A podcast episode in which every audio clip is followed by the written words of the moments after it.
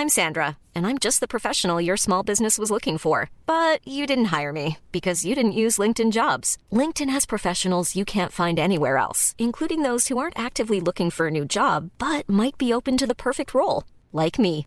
In a given month, over 70% of LinkedIn users don't visit other leading job sites. So if you're not looking on LinkedIn, you'll miss out on great candidates like Sandra. Start hiring professionals like a professional. Post your free job on linkedin.com/people today. Bonjour à tous et bienvenue à vous pour Midi News. Un homme et une femme, sa logeuse en garde à vue dans l'affaire, si on peut l'appeler ainsi, palmade, et toujours beaucoup de questions qui interrogent plus largement notre société.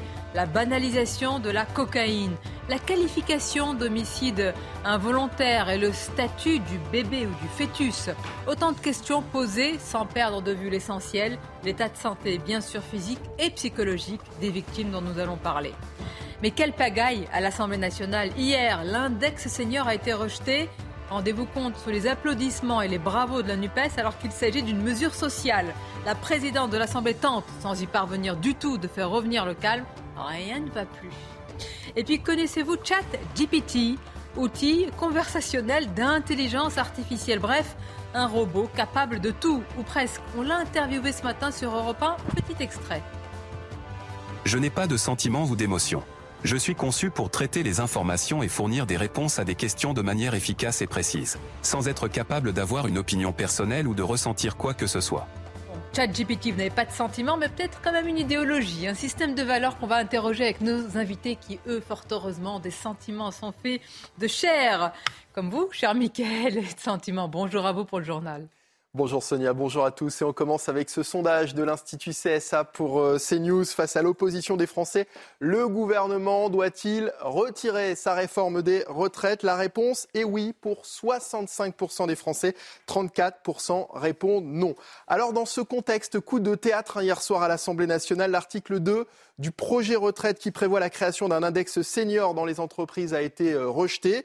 Un coup dur pour le gouvernement et la majorité dans ce euh, climat tendu. Écoutez les réactions à gauche, mais aussi au Rassemblement national.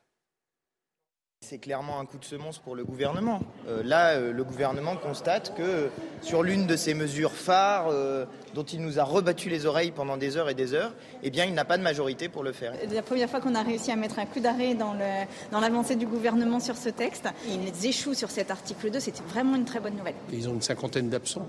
Bon, nous, on est mobilisés. Donc ça, ça aussi, ça veut dire qu'il y a, une, il y a chez eux euh, des signes de faiblesse. Quoi. On a réagi euh, avec euh, joie. C'est la preuve que si les oppositions s'opposent, le texte peut être rejeté. Donc euh, c'est une première victoire on espère qu'il y en aura d'autres derrière. Cinquième journée de mobilisation contre la réforme des retraites demain et nouvelle journée de grève dans les transports en commun. La SNCF et la RATP ont dévoilé leurs prévisions de trafic et ça devrait être moins perturbé que, les dernières fois au niveau national. Prévoyez 4 TGV sur 5 en circulation, un TER sur 2 et un intercité sur 2 en Ile-de-France. Le trafic sera quasi normal dans le métro, les bus et les tramways. Trafic normal également sur les RER A et E.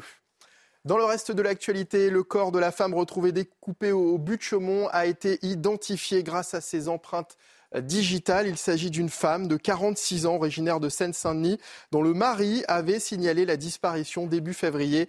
En début de semaine, des morceaux de corps de femmes avaient été retrouvés dans ce parc du 19e arrondissement de Paris.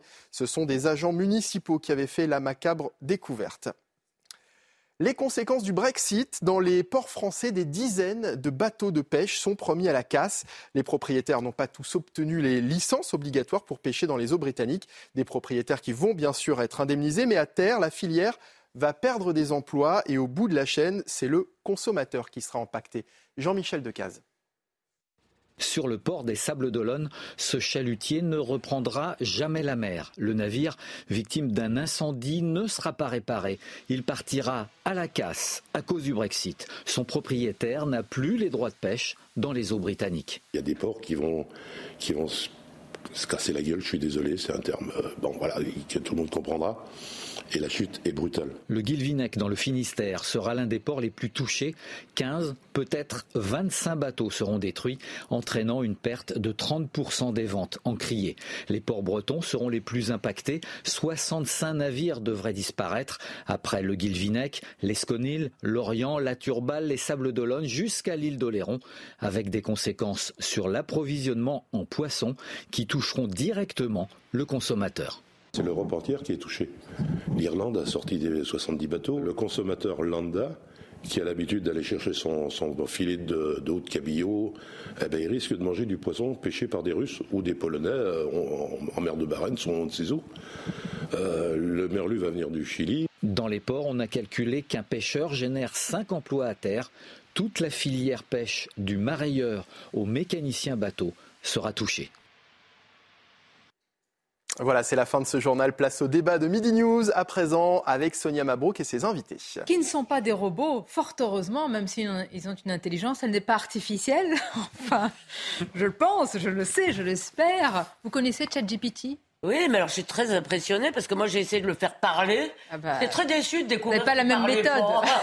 Donc, euh, Merci d'être avec nous. Bonjour à vous, Elisabeth Lévy. Et bravo pour l'avoir fait. Bah, Kevin. on en parlera. On en parlera. Kevin Bossuet, merci d'être là. Bonjour à vous. Maître Carbon de 16, Olivier D'Artigol. Et je salue notre journaliste police-justice, euh, Noémie Schulz. Bonjour à vous, euh, Noémie. Je rappelle que deux des trois pardonnez-moi d'abord, c'est toujours important que les trois victimes sont toujours dans un état préoccupant. L'homme et la maman qui a perdu son bébé dans l'affaire dite Palmade. Quant au petit garçon, le fils de cet homme, il est aussi dans un état très complexe compte tenu de ses blessures au visage. L'homme du garçon a été pris en étau entre le volant et, euh, et le fauteuil. Et puis, il y a l'état de santé psychologique aussi de la mère. Il y a les blessures physiques et psychologiques. Une fois qu'on a dit cela, Nomi, je pense que c'est le préambule le plus important. Le point sur l'enquête, il y a un homme et une femme qui sont en garde à vue. Cette femme est la, elle est la logeuse euh, de l'homme. Ils ont été arrêtés à Clichy-la-Garenne. Que sait-on de ces deux individus? Alors, on sait que l'homme est soupçonné d'être un des deux passagers qui se trouvaient dans la voiture de Pierre Palmade vendredi soir. Vous savez que depuis l'accident et que des témoins ont signalé qu'ils avaient vu deux personnes prendre la fuite, en tout cas quitter le, véhicule et faire en sorte de ne plus être là quand les euh, services de, police et, de secours des pompiers sont arrivés. Et ils étaient activement recherchés. Hein. La porte-parole du ministère de l'Intérieur avait même lancé un appel euh, lundi matin en leur demandant de se rendre dans un commissariat. Euh, pourquoi les recherche-t-on? D'abord ils peuvent être poursuivis pour non-assistance à personne en danger, puisqu'ils ont donc parti plutôt que de porter secours et d'éventuellement d'apporter les, premiers soins aux, blessés. Et puis aussi parce que ce sont des témoins directs de l'accident. Euh, ils étaient dans la voiture. Euh, visiblement, ils n'ont pas perdu connaissance, puisqu'ils ont pu euh, s'échapper. Et donc, ils sont peut-être à même d'expliquer ce qui s'est passé la raison pour laquelle Pierre Palmade s'est donc déporté a changé de voie, raconter ce qu'ils avaient fait aussi euh, avant, dans quel état ils étaient, pour toutes ces raisons que ces personnes étaient, ces deux hommes étaient activement recherchés. L'un d'eux donc a été interpellé euh, ce matin euh, au domicile d'une femme qui a également donc été interpellée, mais c'est essentiellement lui qui intéresse les enquêteurs. Il a été placé en, garde à vue, il a été emmené à Melun puisque c'est le parquet de Melun qui dirige pour le moment cette enquête et il va donc être entendu maintenant, une garde à vue qui peut durer jusqu'à 48 heures. Avec beaucoup de prudence, on peut dire en tous les cas que peut-être cette piste est plus crédible que celle euh, qui a été euh, évoquée. Il y avait un homme en garde à vue, vous l'aviez dit très tôt, Alexandra Buisson, attention un canular, je ne sais pas si on peut l'appeler ainsi. Oui, en tout cas, c'est une personne qui s'était manifestée euh, de lui-même, qui avait euh, passé un coup de téléphone, dit qu'il était dans la voiture de, Pierre Palmade. Dès le début, hein, les, enquêteurs avaient euh, fait preuve de, prudence, ils l'avaient quand même entendu et très vite, il était apparu qu'il n'était absolument pas dans, la voiture. Là, c'est un peu différent, ce sont les policiers qui sont allés le, chercher là où il était. Noémie, tout l'objet de l'enquête maintenant, enfin, il y a beaucoup de choses, mais c'est de savoir le pourquoi du comment, que s'est-il passé à l'intérieur du véhicule pour que la voiture se déporte complètement sur la voie opposée sur une route départementale? Oui, euh, tout, est possible. Est-ce que c'est euh, une perte de, Est-ce que Pierre Palman a perdu le contrôle du véhicule? Est-ce qu'il s'est endormi? Est-ce qu'il a, est-ce qu'il a voulu éviter il, a, lui a semblé qu'il y avait un obstacle qu'il a voulu éviter? Bon, on n'en sait absolument rien. Et euh, pour le moment, de ce qui sort de son entourage, d'après les informations que nous avons, c'est que lui-même dit ne pas avoir de souvenir des instants qui précèdent l'accident et l'accident lui-même. Ça veut dire qu'il n'est pas capable pour le moment d'apporter une explication sur les raisons pour lesquelles il a mis ce coup de volant et s'est déporté sur la voie de gauche et donc heurté à pleine vitesse la voiture qui arrivait en face. là encore, Pierre Palmade n'a pas été entendu par les policiers les policiers attendent le, feu vert en fait des médecins. Des, médecins. C'est eux qui diront il est apte maintenant à répondre à vos questions et à ce moment-là il pourra être entendu sous le régime de la garde à vue tout en restant à l'hôpital hospitalisé ah, puisque euh, il est euh, il a été euh, grièvement blessé dans, dans, dans l'accident. Maître très concrètement oui c'est tout à fait je veux dire un, scénario qui est plausible qui est peut-être même assez courant c'est-à-dire que la personne a un état de santé qui s'est amélioré elle peut être entendue avec le feu vert comme le dit Noémie des, des médecins sous le régime de la garde à vue à l'hôpital. Oui, c'est-à-dire que les médecins vous déclarent compatible avec euh, euh, la mesure de garde à vue qui est entreprise contre vous. Compatible, ça veut dire que vous êtes dans un état de conscience suffisant pour répondre de façon crédible aux enquêteurs. Mais si votre état physique ne permet pas que vous soyez entendu dans un commissariat, eh ben, vous êtes entendu dans le secteur hospitalier. Tous mes confrères connaissent la salle Cusco à, la préfecture de police de Paris, à l'Hôtel Dieu. Oui, non, moi, ce qui me frappe aussi, si vous voulez, c'est que là, je voudrais parler de nous tous. on va y venir. Hein. Ne, vous voulez déflorer le débat sur les, Vous avez demandé les causes de l'accident. On avait déjà tous. Allez-y vous voulez, ça fait trois jours qu'on discute des effets de la cocaïne, je vous signale. Et donc, ça me gêne moi-même. Hein, je ne m'exclus pas du tout de cette, de cette opération, si vous voulez. Je, et, et j'exclus pas. En revanche, Noémie, qui reste toujours, elle, très carrée sur ses faits. Et bravo, parce que je me dis qu'on a peut-être un peu. Ça fait trois jours qu'on a un débat sur la drogue. Vous voulez avoir un débat sur quoi? Non, mais à vrai dire, je pense qu'il y a un petit danger, si vous voulez, à se précipiter sur un dossier sur lequel on a encore assez peu d'éléments. Non mais il a été testé. Mais non, attendez, euh, juste laissez. Non mais très bien. Avant de, avant de dire Elisabeth, vous ne comprenez pas ce que je veux dire. Ah. Ce que je veux dire, c'est qu'on sait que Pierre Palmade a eu un accident dans lequel il était responsable, coupable si vous voulez. Ce qu'on ne sait pas, et qu'il a été coupable d'avoir pris de la drogue, puisque ça, ça a été partout. Ce qu'on ne sait pas, c'est le lien entre les deux. Alors, et nous allons très vite en besogne. En général, je suis un peu gênée par cela. On vous entend. Il y a, il y a la parole de Pierre Palmate. Ces mots d'excuse, ils n'ont pas tardé ces mots, qui ne sont, bah, il faut le dire, absolument pas euh, audibles. En tout cas, c'est ce que dit la famille des victimes. On va écouter l'avocat qui les représente. Il était hier euh, sur l'antenne de C8.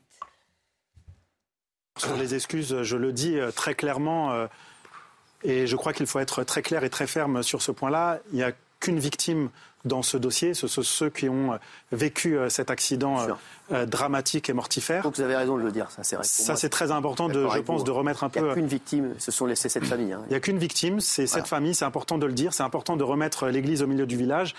Et les excuses, elles valent ce qu'elles valent, c'est-à-dire que d'abord elles sont énoncé par le truchement euh, de la sœur.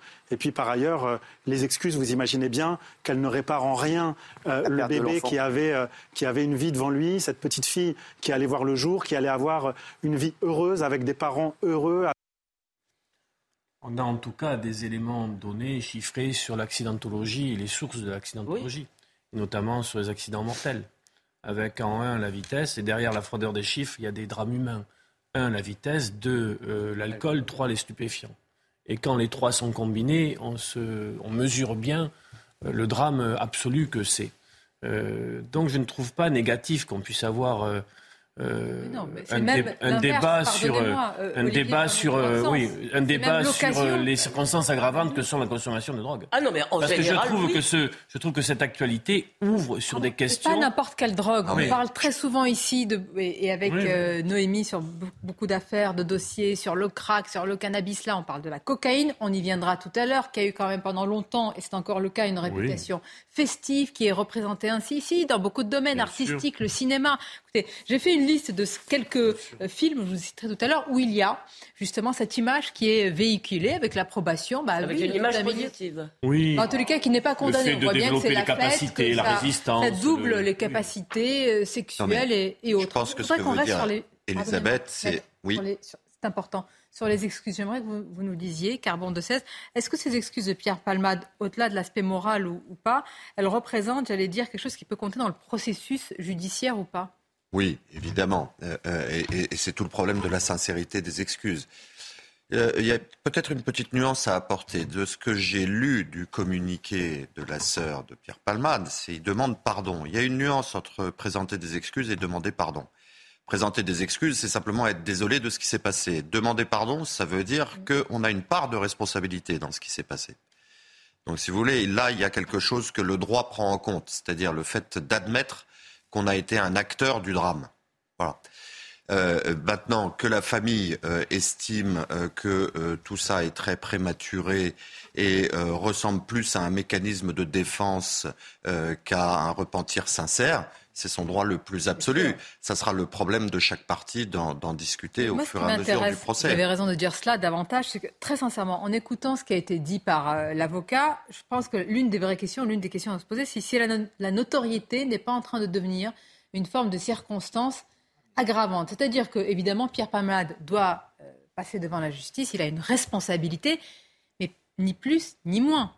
Exactement. Noémie, est-ce que ça vous interpelle Un, mot en tout cas, la famille qui dit que les excuses sont inaudibles, on l'entend quotidiennement dans les tribunaux et notamment dans les cours d'assises. Quand vous avez un accusé dans le box qui est accusé d'avoir euh, tué quelqu'un et qui euh, présente ses excuses, vous n'avez jamais des parties civiles, donc des, proches de la victime, qui, vous disent euh, j'accepte vos excuses. C'est absolument inaudible. Ça ne veut pas dire pour autant que c'était insensé que de, de, le faire. C'est un message, me semble-t-il, dans lequel il, il semble en tout cas prendre conscience de la gravité euh, et des conséquences surtout terribles de cet accident qu'il a lui-même euh, causé. Euh, il répète le fait qu'il prie, qu'il sait que tout ça est très vain, mais qu'il il fera en sorte d'être là pour la réparation pour la famille. On imagine que chaque mot a été pesé. Il faut mesurer. On imagine qu'il y a eu une, discussion autour de est-ce qu'il vaut mieux communiquer ou ne pas communiquer du tout. Il a été finalement décidé de communiquer à travers ces, déclarations de la sœur de, Pierre Palmade, qui sont quand même, il faut le noter, particulièrement euh, sobre et où il ne cherche pas à minimiser euh, la gravité de, de, actes. Mais euh, vous êtes d'accord Certains craignent, et on l'a vu, je ne veux pas me faire le relais des réseaux sociaux, mais que sa notoriété, que ses relations que son, euh, son argent, je veux dire son patrimoine financier, lui permettent d'échapper aussi à une forme de responsabilité. Selon que vous soyez puissant et misérable, ça reste non, mais non, Je vous ai pas dit, je, vous l'avez lu, vous l'avez vu. Peut-être que même certains vous le disent autour euh, de vous. C'est ça la question que je pose. Non, mais c'est évident. Beaucoup de Français se disent que la justice ne traite pas de la même manière les gens en fonction de leur richesse et en fonction de leur notoriété. Et moi, ce qui m'a choqué au début de cette affaire, c'est dès qu'on a appris le drame, tout était centré sur Pierre Palmade. On n'a pas évoqué les victimes et surtout, on a mis en avant des circonstances atténuantes. Mais le pauvre Pierre Palmade, il est, euh, il a un problème d'addiction avec la drogue, etc. Mais moi, je l'ai entendu sur ah, certaines chaînes de télévision et je l'ai vu sur les réseaux sociaux. Les chaînes, je sais pas. Moi, je l'ai vu sur les réseaux sociaux, mais sur les je l'ai vu aussi sur certaines chaînes de télévision. On a tout pas vu ici, sur les réseaux sociaux. bien évidemment. non, non, c'est pas une question. Pas ici, bien évidemment. Euh, mais non, mais vraiment, ça, ça m'a choqué. Ce qu'a fait Pierre Palmade, c'est inadmissible. Il fait ce qu'il veut de sa vie privée, ça le regarde. Mais quand on prend de la cocaïne, quand on prend de l'alcool, on ne prend pas le volant. C'est quelque chose qui est évident. Et là, la grande peur, en effet, de beaucoup de Français, c'est que Pierre Palmade ne soit pas traité de la même manière, tout simplement parce qu'il est célèbre, tout simplement parce qu'il a de l'argent. Et là, ça, démultiplie ce sentiment d'injustice. Je, je vais simplifier les choses, je vais poser la question différemment. Attendez, qui peut... attendez, Elisabeth, je veux, je veux juste préciser. Est-ce qu'on peut dire qu'il est victime attendez, d'addiction, mais que dans cette affaire, ce dossier, il n'y a que quatre victimes, c'est un bébé qui est mort, et les trois victimes qui sont hospitalisées. Est-ce qu'on peut le dire ainsi? Est-ce que... En tout cas, aux yeux de la justice, euh, il ne sera pas identifié comme étant Évidemment. une victime. Après, pour sa défense, il pourra, et ça sera pris en compte, et ce n'est pas une manière d'excuser que d'essayer d'expliquer et de comprendre. Mais je crois pas, enfin, je vois pas aujourd'hui qui peut se dire que parce qu'il s'appelle Pierre Palmade, il va pas être jugé. L'affaire est tellement médiatisée, elle est tellement suivie. C'est un sentiment. Bah, je dis pas un sentiment, honnêtement. Euh, attendez, pardon, qui peut croire aujourd'hui qu'un juge dans, dans, cette affaire va peut-être dire Oh, bah, vous êtes Pierre Palmade, vous avez fait quand même des, euh, des sketchs très drôles, donc euh, vous n'allez pas être condamné. je suis d'accord avec vous. Oui, mais, le sentiment de beaucoup de bah, Français est celui-ci. Eh ben, Moi, je pense que vous avez complètement tort. D'abord, je pense que le fait que s'il ne s'appelait pas Pierre Palmade, toute la France n'aurait pas été informé euh, comme ça depuis trois jours euh, de l'enquête. De, euh, je veux dire, s'il y avait un accident aussi grave et qu'il n'y avait pas un protagoniste célèbre, on n'en parlerait certainement pas comme ça. Et la deuxième chose, c'est que je crois, là je sors de la, du cas Pierre Palmade, si ça vous ennuie pas. Au contraire, il y a depuis quelques années exactement le contraire. C'est quand vous êtes puissant la justice ou une certaine justice est beaucoup plus dure avec vous. Et on l'a vu dans beaucoup de procès, y compris dans les affaires politico-financières. En tout cas, les, voilà. les Et hein. il y a. Non, mais franchement, moi, je ne vois pas aujourd'hui une justice laxiste avec les puissants. Mais C'est mon exemple. Est-ce que, ni plus ni moins, mais est-ce qu'il peut, il peut y avoir une forme d'exemplarité de la justice qui se saisit d'un accident qui reste aussi tragique et dramatique qu'il soit un fait divers, mais qui interroge la société sur une forme de complaisance par rapport à la consommation de cocaïne, par rapport à... Non C'est pas la tradition, c'est pas la tradition des Oui. juridictions, si Mais vous voulez. Non, mais la vertu, non la vertu d'exemplarité n'est pas une vertu judiciaire. La vertu judiciaire, c'est celle de la justice. Bien. Donc de l'individualisation de la peine. C'est pas une vertu pédagogique d'exemplarité. Maintenant, il faut voir qu'il y a eu plusieurs mouvements dans la jurisprudence.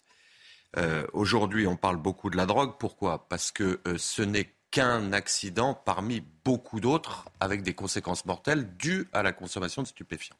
Pendant longtemps, la consommation d'alcool ou de stupéfiants liée à la conduite a été considérée par la jurisprudence comme une circonstance atténuante. C'est-à-dire, vous n'avez pas euh, toute votre conscience, donc on comprend pourquoi, parce que vous étiez désinhibé, vous avez quand même pris le volant. Fort heureusement, la jurisprudence s'est inversée et c'est aujourd'hui une circonstance aggravante. C'est la loi ou la La loi. La loi, c'est une qui a changé euh, Oui, c'est-à-dire c'est la jurisprudence qui a opéré le revirement, puis la loi a tenu compte, a traduit dans les textes le devenu- revirement D'accord. C'est dans jurisprudentiel. ce sens-là que ça s'est passé. Voilà. Ensuite, La deuxième chose, c'est euh, dire que en réalité, euh, euh, Pierre Palmade appartiendrait au cercle des puissants et bénéficierait ainsi d'une forme d'impunité est une vue de l'esprit. D'abord parce qu'un artiste n'est pas quelqu'un de puissant, c'est quelqu'un de connu, c'est très différent. La deuxième mais chose, qu'il y a des relations. Vous voyez, Non, non. vous voyez ce qu'on a essayé de poser comme question, Bien sûr, sans du et je, tout et je jeter tente en de, contribuer, que- je tente de contribuer à votre réflexion. L'argument est parfaitement réversible. C'est-à-dire dire que quelqu'un est riche, a une activité artistique, ça veut dire qu'il a du temps libre. Et dans l'esprit de beaucoup de gens, ça veut dire qu'il a du temps libre et des moyens pour combattre son addiction. Non, non, non, attendez. Mais si, si, et que par conséquent, n'ayant pas entrepris Voilà. la démarche, Il est pour se sevrer, Voilà. il est responsable. Donc vous voyez, il peut y avoir autant de points de vue et de prismes sur les circonstances. Voulais- et en réalité, qu'est-ce que regarde le droit? Il ne regarde. Maître, maître, attendez, c'est pas une plaidoirie, mais je voulais en venir à cela. C'est-à-dire, vous avez entièrement raison. vous- Non, non. La preuve que c'est une plaidoirie à la fin. si. Non, je sais. Ouais. C'est que la, la question, c'est est-ce que c'est quelqu'un qui avait les moyens euh, de pouvoir euh, se payer, pardonnez-moi, des cures, des cures qui sont. euh, bah oui, mais Oui, c'est vous- pardonnez-moi, mais face Il y a à une maladie de la volonté. Mais Il y a bien sûr, encore faut-il, encore faut-il, c'est un débat qu'on a eu sur les drogues ici et la façon de les combattre à propos de mille choses. Le problème auquel sont euh, confrontés les- la, la psychiatrie, d'une manière générale, c'est que le sevrage doit partir d'une volonté d'être sevré. Et là, que vous soyez puissant ou misérable, n'a rigoureusement Et il y aucune a incidence. précisément une maladie de la volonté dans la prise de drogue. Sur la qualification, je voudrais qu'on écoute euh, Noémie Schulz. C'est tout d'abord l'avocat des familles victimes. Il va y avoir évidemment un débat sur la qualification juridique, puisque, vous le savez, il y a une jurisprudence de 2001 qui euh, nous explique que si l'enfant n'est pas né vivant, eh bien la qualification d'homicide involontaire ne peut être retenue. Il va donc y avoir le débat pour savoir si cette qualification peut être retenue ou non. Et pour ce faire, nous attendons les rapports d'autopsie, les retours d'expertise qui nous diront si oui ou non l'enfant est né vivant. Des informations que nous avons, l'enfant serait né vivant, mais cela reste à confirmer par euh, les expertises, les experts et les autopsies. Il y a, il y a un, un vrai débat, Noémie, sur euh, comment l'appeler l'avortement accidentel. Il faut que l'enfant soit sorti vivant pour le considérer comme une personne. C'est affreusement froid et technique, alors qu'il y a une vraie détresse psychologique de, de la mère. Donc, on va essayer d'en parler. Puis ça interroge là aussi, quand même, sur euh, à partir de quand c'est une personne. Donc, Mais ça- alors, je, je sais- enfin, ce terme d'avortement accidentel, je, je suis pas sûre qu'il est. enfin, en tout cas, juridiquement, je je sais pas euh, ce qu'il ce représente. C'est vrai que la question, pour que Pierre Palmade soit poursuivi et jugé éventuellement pour homicide et blessures involontaires, il faut effectivement euh, établir que ce bébé, euh, qui était donc un fœtus puisqu'il était dans le ventre de sa pas mère, respiré. est né, était vivant. viable et vivant. Viable, a priori, il l'était puisqu'elle était enceinte de six mois et demi. À six mois et demi, on sait maintenant avec euh, les progrès de la médecine qu'un nouveau-né de six six mois et demi, il, il va falloir lui apporter beaucoup de soins, mais qu'il est viable. La question est donc de savoir s'il était vivant, donc s'il a respiré. Il a été, on sait qu'il y a eu une césarienne d'urgence. La question est de savoir s'il a respiré une fois qu'il a été sorti du ventre de sa mère. Et ça, effectivement, ce sont les expertises, notamment une autopsie oui, mais la question est qu'il y a un, flou juridique euh, sur, euh, sur ce point et qui peut interroger plus largement aussi euh, la cité. Beaucoup de juristes que j'ai entendus. Pour l'enfant à naître, il n'y a pas d'ambiguïté. Une hein. pause et on se retrouve. Vous nous direz alors la clarté des, des choses sur ce sujet. À tout de suite. Merci d'être avec nous. La suite de nos débats, mais tout d'abord, c'est News Info, les titres de Roberto.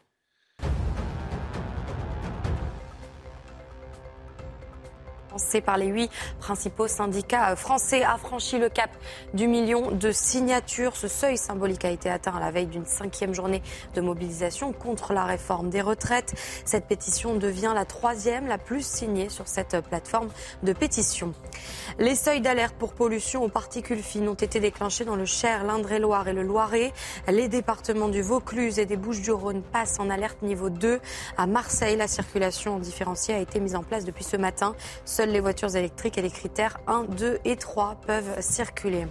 Enfin, près d'un an après le début de la guerre en Ukraine, l'ONU demande 5,6 milliards de dollars pour l'aide humanitaire en 2023. Le but est de couvrir les besoins humanitaires cette année de 11 millions d'Ukrainiens et de 4 millions de réfugiés. Environ 86% de ces réfugiés sont des femmes et des enfants. Merci à vous, euh, Audrey. Des excuses et puis un sentiment euh, de honte. C'est ce qu'a déclaré Pierre Palmade par le truchement euh, de sa sœur, et cela dans un communiqué où chaque mot est pesé, forcément. Le résumé avec Vincent Fernandez. C'est par sa sœur que Pierre Palmade prend la parole. Il présente ses excuses aux victimes de l'accident. Il assumera toutes les conséquences de ses actes avec la conscience terrible qu'il ne pourra jamais réparer le mal qu'il a fait. Aussi vain que cela puisse paraître, Pierre leur demande pardon du plus profond de son âme. L'avocat des victimes a de son côté porté la parole de ses clients. Il souhaite que le comédien réponde de ses actes devant la justice. pour le dire de façon très claire, ils sont insensibles à ces excuses qui ont été formulées aujourd'hui. Les dommages directs et les dommages collatéraux sont sans fin. Et ce qu'attend la famille aujourd'hui, pour le dire euh, très concrètement et très clairement, elle attend évidemment que M. Palmade soit placé en garde à vue le plus rapidement possible. Elle attend qu'il soit déféré devant un magistrat instructeur, que justice soit faite. Deux des personnes blessées, le conducteur et son fils âgé de 6 ans, sont toujours hospitalisés en réanimation. La passagère, qui a perdu son bébé de 6 mois dans l'accident, est dévastée selon son avocat et souhaite se reconstruire dans l'anonymat. Voilà euh, pour ce qui a été euh, déclaré, je vous disais, par le biais de, de, sa sœur. D'ailleurs, Noémie Schulz, c'est un communiqué qui est très, euh, je veux dire, très forcément. chaque mot est pesé. Oui, oui, c'est. On ne sait pas comment il a été rédigé. Est-ce que c'est. on imagine évidemment que les avocats de, de, Pierre Palmade ont été sollicités. C'est donc la sœur de Pierre Palmade qui prend la parole. Ce communiqué a été envoyé à l'agence France Presse. Euh, pas de prise de parole, donc euh, euh, sinon publique, de la part des, proches de, Pierre Palmade, qui ont fait quelque chose d'extrêmement sobre, en tout cas, qui évoque essentiellement la famille, les conséquences de, de l'accident et le fait qu'il est absolument horrifié euh, de, de, de ce qu'il a fait et qu'il assumera les conséquences de ses actes. Donc effectivement, ça, ça pose déjà un petit peu les, les, les éléments. Euh, on ne sera pas sur la posture de quelqu'un qui dirait mais je comprends pas, je j'ai absolument rien fait de mal. Ça paraît un peu compliqué dans, dans la situation précise, mais bon, ça, ça donne déjà des, des, éléments effectivement de de, de, de, quelqu'un qui veut, qui veut assumer. Et, et, et, et, sur la forme, encore une fois, il me semble que c'est quelque chose qui est très sobre, avec des mots pesés et qu'on ne peut pas attendre de la famille qu'elle salue un communiqué comme celui-là. Ça n'est pas possible. Ça va de soi. Ça va de soi. une chose euh, Allez-y, oui.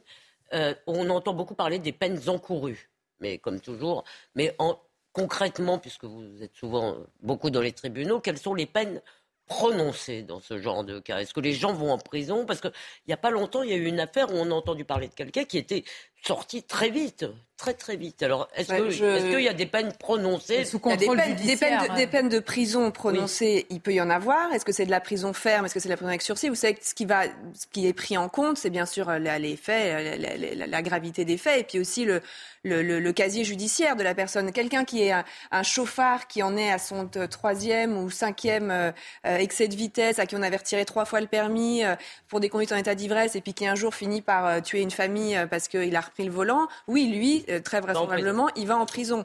Quelqu'un qui n'avait jamais, qui, qui, qui, est connu de service de police pour Pierre Palman, mais pour de la consommation et de l'usage de stupéfiants, mais qui n'a jamais, euh, euh, sinon, été condamné pour, euh, pour, pour d'autres délits, notamment des, des, des délits routiers, c'est un peu euh, différent. Mais on peut imaginer aussi une condamnation à de la prison, mais de la prison avec sursis. Auquel cas, si après vous, re- re- si vous recommencez et que à nouveau vous êtes euh, interpellé parce que vous vous êtes mis en, en pos- en position de fautive, vous partez en prison. Est-ce a qu'il y a pas une de injonction degré, de soins Permettez que je pose quelques Pardon, questions pardon, sur ce plateau. Merci Elisabeth. On y reviendra. Un- injonction de soins, je vais vous répondre. J'ai posé la question à des psychologues là, depuis plusieurs jours.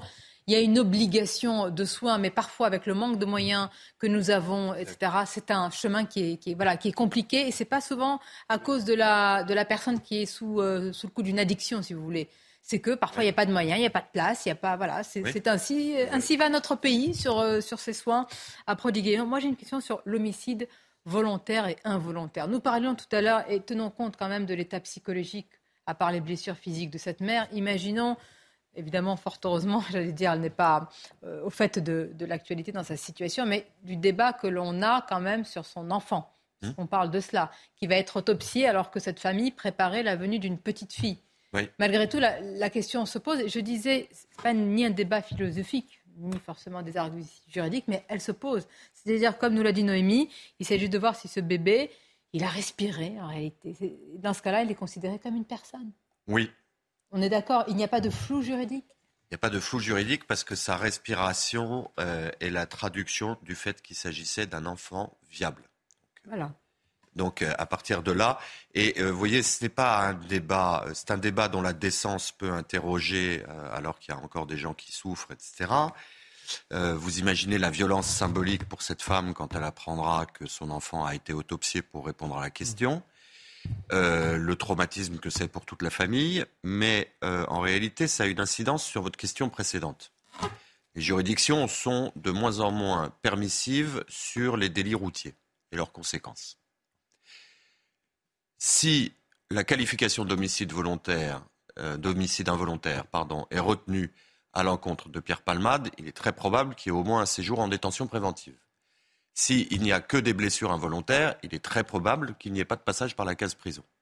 Donc vous voyez, y compris sur les attentes, qu'elles soient de la société, de la partie civile, etc., la qualification juridique aura une incidence, évidemment.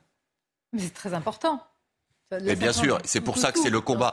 ce. Mais, mais- mais je vais tout vous dire, c'est pour ça que c'est le combat. Le combat de la qualification, il a été initié dès hier par euh, les deux parties en présence. Mon confrère en charge des intérêts des parties civiles insiste beaucoup sur la qualification d'homicide involontaire. Parce qu'il y a un, un- un désir précisément que euh, le, le- la- le soupçon d'impunité qui puisse flotter sur ce dossier soit évacué rapidement. Et donc, il tient beaucoup à cette qualification. Et en face, et d'ailleurs, la temporalité de la communication de Pierre Palmade interroge. Euh, moi, pour tout vous dire, je n'ai pas trouvé d'une élégance extraordinaire qu'il s'exprima avant euh, euh, mon confrère en charge des intérêts des, des partis civils. Je pense que le, observer le silence, oui, oui, oui, oui, observer le silence eût, eût été assez élégant et, et même prudent. J'allais poser la Bon. question, mais. euh, Mais bien. est en réalité sur quoi vont se battre les avocats des, des deux parties C'est sur la qualification juridique parce qu'elle aura une incidence directe sur le sort judiciaire réservé Oui, à M. vous venez Palma. de répondre à ce que je vous disais tout à l'heure, alors que vous l'aviez évacué d'un revers de main. Vous avez dit soupçon d'impunité. Moi, je, je reviens, je suis désolée. Même si vous le contestez, et fort heureusement, parce qu'on a cette euh, justice, parfois, il y a quelques travers, mais je ne fais pas le relais de certaines personnes, mais on peut s'interroger. On se dit peut-être que compte tenu voilà, d'une forme, mais oui, mais d'une notoriété, etc. je crois que c'est une question de qualification. Je crois que c'est une question de qualification juridique, vraiment. le juge d'instruction qui va, qui, parce que, pardon, il y a une, ouverture d'une information judiciaire à l'issue de, de la garde à vue de Pierre Palman, et c'est ensuite un juge d'instruction qui va prendre le relais. Et, euh, attendons peut-être de voir effectivement ah euh, quels sont les, les chefs euh, retenus. dire maintenant, et puis encore une fois, vu les projecteurs braqués sur cette affaire, je ne vois pas tellement de, quelle manière un mm. juge pourrait ouvrir un minima parce que c'est Pierre Palmade. Enfin, vraiment, quelques, quelques éléments. D'abord, les décryptages qu'on donne sont très importants pour justement euh, répondre à un sentiment qu'il peut y avoir concernant de très nombreux justiciables qui, au regard de difficultés réelles euh, de la justice et de son fonctionnement, peuvent se poser question. Donc je pense que le décryptage, les données que vous, que vous mettez sur la table sont très importantes. Première chose. Deuxième chose, moi j'ai ressenti, dès l'annonce de ce drame, que dans le traitement médiatique, mais je peux comprendre ça, il y a eu une distorsion. C'est pour ça que la prise de parole de l'avocat des victimes a été très importante parce qu'elle a permis de parler de ces personnes-là. Parce qu'on était dans un débat très important par ailleurs sur l'addiction, sur les drogues, etc. Mais beaucoup de personnes que j'ai croisées m'ont dit n'oubliez pas de parler de la famille. Et donc je, trouve que la prise de parole de l'avocat a donné des, éléments sur euh, leur réalité, leur vie même, et que la partie, ben, de, le conseil de Pierre Palmade joue aussi euh, des choses qui auront une conséquence très dure dans la qualification. Sauf, que, le conseil, ah sauf que le conseil de Pierre Palmade ne s'est pas exprimé, justement. Oui, mais est-ce que vous pensez, donc, j'ai posé est-ce que vous pensez que la famille peut communiquer sans quand même euh, faire valider Évidemment peu ou prou, que non. bon, Évidemment. Ce Quand je dis que chaque mot est pesé, il est pesé, sous-pesé par un, bah, avocat. moi, si, si vous fort heureusement, ça se passe ainsi. Si vous voulez, je n'aime pas ce mépris vis-à-vis -vis des Français qui peuvent avoir le sentiment que notre justice est à deux vitesses. il y a des interrogations. Non, mais parfois, quand on dit les Français ont l'impression que M. Palmade va être beaucoup mieux traité, tout de suite on dit mais non, vous racontez n'importe quoi, vous ne connaissez rien à la justice. Mais ce sentiment, il faut le respecter. Je veux dire, il y a un sentiment d'injustice dans notre pays, le sentiment d'une justice à deux vitesses, il faut l'entendre. Quant au communiqué, moi je vais vous dire, il m'a choqué. Je trouve que le mieux, c'était qu'il s'enterre pour l'instant dans le silence, et quand il dit j'en assumerai toutes les conséquences, mais ça veut dire quoi? Les conséquences juridiques, les conséquences financières, mais on s'en fiche. Je veux dire, le petit garçon qui est défiguré, qui va porter euh, cela tout au long de sa vie, cette maman qui a perdu son bébé, moi je trouve qu'il aurait dû se taire, et je suis d'accord avec euh, Carbon, il faut mettre en avant les victimes, parce qu'on a un processus judiciaire qui se fait autour du coupable, mais il faut bah, parler aussi des victimes, et c'est hyper important. Il est mis en cause depuis, depuis, vendredi vous délirez Oh non, j'ai eu la raison, il faut parler. Mais non, mais attendez, il y a un aspect évident, il faut parler des victimes d'abord. On parle des victimes, avant, on parle avec les éléments qu'on a aussi. On avait très peu d'éléments. On a là, je parle de nous, je veux dire, de ceux qui nous avons parlé de la personne qui est mise en cause. Dès que nous avons eu des informations sur les victimes, nous en avons parlé. Non, non il y a des informations et des pensées. C'est-à-dire, avant, quand il y a un accident comme ça, pensez aux victimes aussi. Mais vous voyez, le problème, le problème, c'est que tous les jours, il y a des victimes d'accidents mortels et qu'on n'en parle jamais. Tout à fait. On parle d'elles. Mais oui, bien sûr. pas plus démago que démago. Euh, non, ça n'a rien de démagogique. pas compris. Dans toute affaire judiciaire, dans toute parfois, et je, je me le dis à moi-même, on oublie le statut des victimes. Un policier était assis hier à cette place, il l'a dit. Il l'a dit, on oublie. Donc je me fais une remarque en train de dire la même chose. Vous savez, parce que je vais, je, vais, je vais aller au bout de ce que je voulais vous dire. Tous les jours, hélas, il y a des accidents mortels. Tous les jours, un accident sur cinq mortel est dû à la consommation d'alcool ou de drogue, pas de l'auteur de l'accident. Dans les dossiers de droit pénal routier, quand vous défendez une victime, l'accès à l'information est très difficile pour la famille des victimes. Et s'il il devait y avoir un mérite pédagogique dans le traitement, qui soit médiatique ou juridique ou juridictionnel de cette affaire, c'est peut-être qu'on prenne en compte la diffusion de l'information auprès des victimes. Je ne crois pas du tout que, que enfin, notamment dans l'enceinte judiciaire, de dire qu'on on oublie la place des victimes, c'est pas vrai. Je pense au contraire que ces dernières années, euh, on l'a vu dans les procès, euh, notamment les procès d'assises, il y a une place de plus importante. Euh, le, procès des attentats du 13 novembre a commencé par cinq semaines consacrées à l'audition de toutes les victimes qui souhaitaient parler. Et à la fin du procès, il y a à nouveau eu une semaine pour tous ceux qui, pendant le procès, se sont dit finalement j'ai envie moi aussi de prendre la parole et on leur a laissé ce temps-là. Six semaines consacrées aux victimes. Je dis pas que c'est trop, je dis que c'est énorme, ça n'était jamais vu. Et on le voit dans tous les procès. Le procès de la rue Erlanger. En réalité, vous avez entièrement raison. Moi, je rappelle juste et, que, et, juste rappeler qu'à un moment, le procès, aussi choquant que ça soit, c'est le, procès d'une, c'est le procès d'une personne il qui. Il y a eu un récit, euh, pas médiatique, mais comment dire, un bruit de fond, et sur les réseaux, réseaux sociaux, etc., parlant moins des victimes que de Pierre Palmade au début. C'est ainsi. Et d'ailleurs, même les personnalités qui sont proches de lui ont retiré leur tweet comprenant la réalité de ce qui s'est passé. C'est tout ce qu'on dit. Mais est-ce qu'on peut quand même, excusez-moi, c'est pas... Kevin, mon cher ami, vous inventez, vous inventez un sentiment pour y répondre. C'est-à-dire que vous, inventez, je vous ai écouté, donc ben, maintenant, vous, vous inventez dans l'opinion un sentiment sur l'impunité dont jouait Pierre Palmade, alors que depuis trois jours, il est, à juste titre, condamné par l'opinion. Je ne vois pas, ni dans l'opinion, ni dans les médias, un peu très peu sur les réseaux sociaux. D'ailleurs, je l'ai fait remarquer hier. Et effectivement, autour de moi, euh, euh, Olivier et tous les autres, Pascal Pro m'ont dit non, c'était pas très fort. Il y a eu quelques. Mais la vérité, c'est que c'est que euh, c'est plutôt et c'est peut-être très bien comme ça, mais il a déjà été condamné. Restons sur les faits alors. Sur les faits, en un mot, Noémie, puis on va passer aux retraites. Il y a deux gardes à vue aujourd'hui. Il y a encore un homme, enfin un individu qui est en fuite. Et il y a euh, des vidéos, des images hein, dont dispose le, ministère euh, de l'Intérieur. Les enquêteurs. Les enquêteurs, pardonnez-moi, oui. Euh, les enquêteurs, c'est sans doute, c'est peut-être ce qui a permis d'identifier le premier passager. Donc il y a toujours un passager en fuite. La question maintenant, c'est celle de à quel moment Pierre Palmade va être entendu sous le régime de la garde à vue. Ça peut être une, question d'heures, ça dépend de son état de santé, et donc ce sont les médecins qui donneront l'autorisation euh, aux enquêteurs. on en parlera tout à l'heure. Il nous reste quelques minutes, c'est très important parce que vous allez voir, l'ambiance, ça va vous plaire. À l'Assemblée nationale, ça ne s'améliore pas. Mais tout d'abord, écoutons Olivier Véran sur la réforme des retraites. On va essayer de comprendre quelque chose, parce que c'est très difficile avec ce qui s'est passé hier. Écoutons-le. À l'évidence, une réforme, une réforme des retraites, la nôtre n'échappe pas à cette règle, est toujours complexe. Nous rendons absolument tout en transparence disponible, que ce soit le texte de loi ou les études d'instituts indépendants autour de ce texte de loi.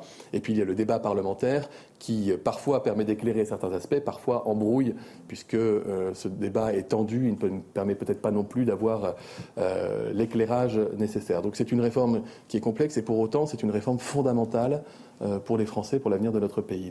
Alors que s'est-il passé hier? Le rejet de l'index senior, le rejet de l'index senior qui est normalement une mesure sociale. Je le rappelle parce que la NUPES a applaudi au rejet de cette euh, mesure. Ils ont crié victoire, on marche sur la tête. Et on marche aussi sur la tête car la droite qui devait s'allier au gouvernement, vous suivez? Sur ce texte rejette aussi l'index car c'est contraignant pour les entreprises. Bref, au final, une présidente de l'Assemblée débordée. Regardez. C'est la cour de récré. Votant 467, exprimé 459, majorité 230 pour, 203 contre, 256. L'Assemblée nationale n'a pas adopté.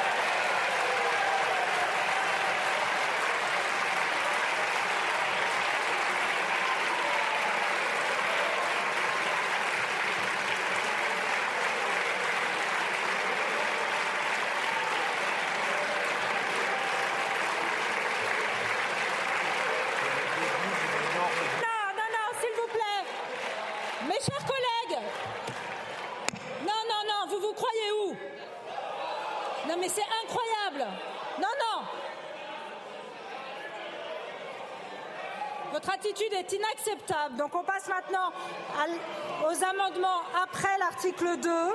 Et nous avons des amendements pouvant être soumis à une discussion commune. Des amendements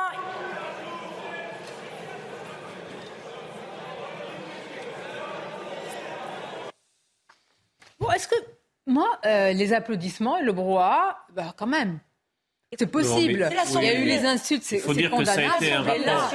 il y a eu petit, il y a eu un rapport de force très important sur cet index qui a été présenté comme une mesure sociale, une contrepartie des mesures d'âge. Euh, le seul problème, c'est que cette, cet index, bon, ça, ça a obligé la transparence euh, au niveau de certaines entreprises sur l'activité des seniors le maintien des seniors en activité à l'entreprise. Mais... accompagné d'aucune sanction, bien évidemment. Euh, donc c'est une victoire pour, euh, pour euh, les opposants à ce texte, puisque la majorité relative est devenue une minorité effective. Oui, oui d'accord. Effective. Donc c'est une Politiquement, je comprends. Ah oui. Mais franchement. Avec un effet, avec un effet vous connaissez. Il y a beaucoup de nœuds au cerveau, là, quand on se Non, mais vous, vous, vous, savez que la, la majorité relative pensait être majoritaire et il y a eu le coup du rideau. Vous ne savez pas si ah vous oui. connaissez ah, tout si. ça dans la vie ah, parlementaire. Oui. C'est-à-dire que des, des des, des, soutiens, des soutiens des opposants ah, sont, sont, arri sortis, sont arrivés tard C'est ça la question d'où Sont arrivés d'art pour voter de contre. leur cachette, de la buvette. en tout cas, de derrière le rideau. Et, euh, et donc il n'y a pas eu de majorité. Bon, ouais, Je vous le dis politiquement, vu le calendrier social et vu la situation du gouvernement dans son échec de faire la pédagogie de ce texte, c'est un vote important. Et ce qui va être amusant, c'est de voir si la NUPES va dire qu'elle s'est sali les mains à voter en même temps que le RN, parce que je vous rappelle qu'ils ont refusé même de voter leur motion référendaire. Ils ont, ils ont Donc, qu'en général, ils font de l'antifascisme stupide. Et, ce n'est pas euh, le sujet, là. Non, bah si, ils ont voté avec le RN. Non, ce n'est pas je suis navré. Non mais excusez-moi, d'abord c'est pas vous qui décidez non, de mes commentaires. La motion référendaire est notre moment du débat. Je vous dis qu'en général, non, non, vous êtes de mauvaise foi. Je vous dis qu'en oh général, Olivier ils prennent leur bons airs pour ne jamais voter avec le RN. Écoutez, Là, ils ont voté avec. Avec vos commentaires, on a mieux compris ce qui s'est passé hier, je pense. Ouais. Écoutez, c'est marrant que ça vous ça vous et LR, et mais si, mais si, vous avez LR, raison. On n'en parle pas de LR. Mais, mais si, mais, mais je... Bon. On va marquer une pause. On va parler de tout le monde. Vous serez mais je dis tout à l'heure, les LR, on marche sur la tête aussi. Ah oui, non mais bien. Euh, on reviendra sur Pierre Palmade, mais par le biais du débat sur la cocaïne. Je vais vous montrer. Je vais vous montrer. Je vais vous indiquer des, des films, en tous les cas, des séquences où véritablement on voit que c'est festif la cocaïne. Et mais malheureusement, alors je vous poserai la question de la responsabilité de la société. Je sais que vous n'aimez pas ces questions, mais je vous les poserai quand même. Oh, Et puis Chat GPT. Une réponse que j'aime pas. Chat GPT sera avec nous. Enfin, Ah. un peu d'intelligence artificielle sur ce, ce, plateau. Et Laurent Alexandre, le docteur Laurent Alexandre va nous en parler, sera avec vous également. À tout de suite. Merci d'être avec nous pour cette deuxième heure de Midi News. Beaucoup de sujets euh, à vous soumettre. Alors, il y en a un, je pense euh, très sincèrement, qui va vous intéresser, fascinant euh, ou alors euh, intrigant, effrayant. On va parler de l'intelligence artificielle et on va interroger cette intelligence. Je remercie le docteur Laurent Alexandre d'être avec nous. Bonjour à vous. Bonjour. Merci d'être là avec ce livre passionnant, La guerre des intelligences. Est-on déjà en guerre? Et est-ce qu'on a les armes pour la mener Nous en parlerons après le journal. Rebonjour, Mickaël. Rebonjour Sonia, bonjour à tous. Nouvelle journée de mobilisation contre la réforme des retraites, la cinquième déjà, et nouvelle journée de grève. Donc demain, dans les transports en commun, euh, la SNCF et la RATP ont dévoilé leurs prévisions. Je vous propose de les regarder dès maintenant. Le trafic sera, ça c'est la bonne nouvelle, moins perturbé que les dernières fois. Au niveau national, prévoyez 4 TGV sur 5 en circulation, un TER sur 2 et un, un intercité sur 2 en Ile-de-France. Le trafic sera quasi normal dans le métro, les bus et les tramways. Trafic normal également sur les RER A et E. Dans l'actualité également, direction Marseille. Dans le troisième arrondissement, des propriétaires et des locataires sont épuisés. Les deux tiers de leur immeuble sont désormais squattés par des dealers ou des jeunes, la plupart du temps sans papier. Des squatteurs qui reviennent malgré les multiples expulsions. C'est ce que nous explique un des propriétaires de cet immeuble. Je vous propose de l'écouter. Et aujourd'hui, euh, bon, les studios sont squattés en permanence. En permanence, alors vous faites des frais, bien sûr, pour expulser les gens légalement. Ça vous coûte euh, 2-3 000 euros entre l'huissier, entre l'avocat, etc. Et puis, euh, une fois que l'appartement euh, est vide et sécurisé par l'huissier, eh bien, trois jours ou quatre jours après, il est de nouveau squatté. Autrement dit, c'est le serpent qui se mord la queue. On est, en permanence euh, devant, devant ce phénomène ubuesque où on ne sait pas comment se sortir de ce problème. Voilà. Le dernier bilan des séismes en Turquie et en Syrie, on recense désormais près de 40 000 morts après la catastrophe tragique du 6 février dernier. Sur place, les secouristes se démènent. Hier en Turquie, neuf personnes ont été sorties vivantes des décombres. Un véritable miracle, dix jours après le drame. Augustin Donadieu. Voilà neuf jours que le sol a tremblé en Turquie et en Syrie. Malgré le froid et l'épuisement, les sauveteurs ne désespèrent pas. Ils réunissent toutes leurs forces pour retrouver des survivants. Tout le monde s'entraide. C'est l'amour, c'est le cœur, c'est l'humanité. À la lueur d'un simple projecteur hier soir, leur ténacité a payé. Une nouvelle victime, à bout de force mais vivante, est sortie des décombres. Quelques minutes plus tard, c'est cette femme qui sera sauvée à son tour. L'homme peut survivre environ 20 jours. Lors du tremblement de terre à Istanbul, je me souviens avoir sauvé un homme encore en vie après 19 jours. Si les victimes ne sont pas blessées et s'ils ont encore de la place pour bouger, c'est possible. Au total, 9 survivants ont été sortis des gravats hier, parfois bloqués dans des trous de souris. Mais pendant que les recherches continuent, la crise humanitaire menace. Plus d'un million de personnes se retrouvent sans logement face au froid et à la faim. Au moins 73 personnes sont portées euh, disparues et présumées mortes à la suite d'un naufrage au large euh, de la Libye. L'Organisation internationale pour les migrants euh, précise que 7 survivants ont regagné les côtes dans des conditions extrêmement difficiles, qu'ils sont actuellement hospitalisés et que 11 corps ont été récupérés par le Croissant Rouge libyen et la police locale. Depuis ce matin, 3 millions de tickets sont en jeu par les Jeux Olympiques de Paris 2024. Les heureux euh, élus parmi les 3 millions de candidats tirés au sort vont pouvoir acheter leur pack. La vente de billets à l'unité démarrera le 11 mai. Pour rappel, l'IGO de Paris, c'est dans 17 mois exactement. Voilà pour l'actualité, c'est la fin de ce journal. La suite des débats de Midi News à présent avec Sonia Mabrouk et ses invités.